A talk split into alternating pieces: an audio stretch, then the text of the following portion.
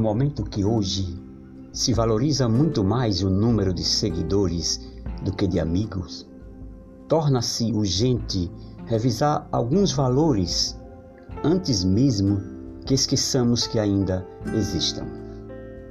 E para quem já esqueceu, se o sorriso escancara portas, o cumprimento enfraquece defesas. Se a gratidão fortalece os laços, a compreensão preserva a amizade. Se a prontidão enobrece, a coerência humaniza. Se a gentileza traz a plenitude, a delicadeza engrandece. Se a bondade dignifica, o zelo eleva. Se o equilíbrio solidifica, a ação nos identifica. Se a atenção revigora, a desculpa liberta a alma.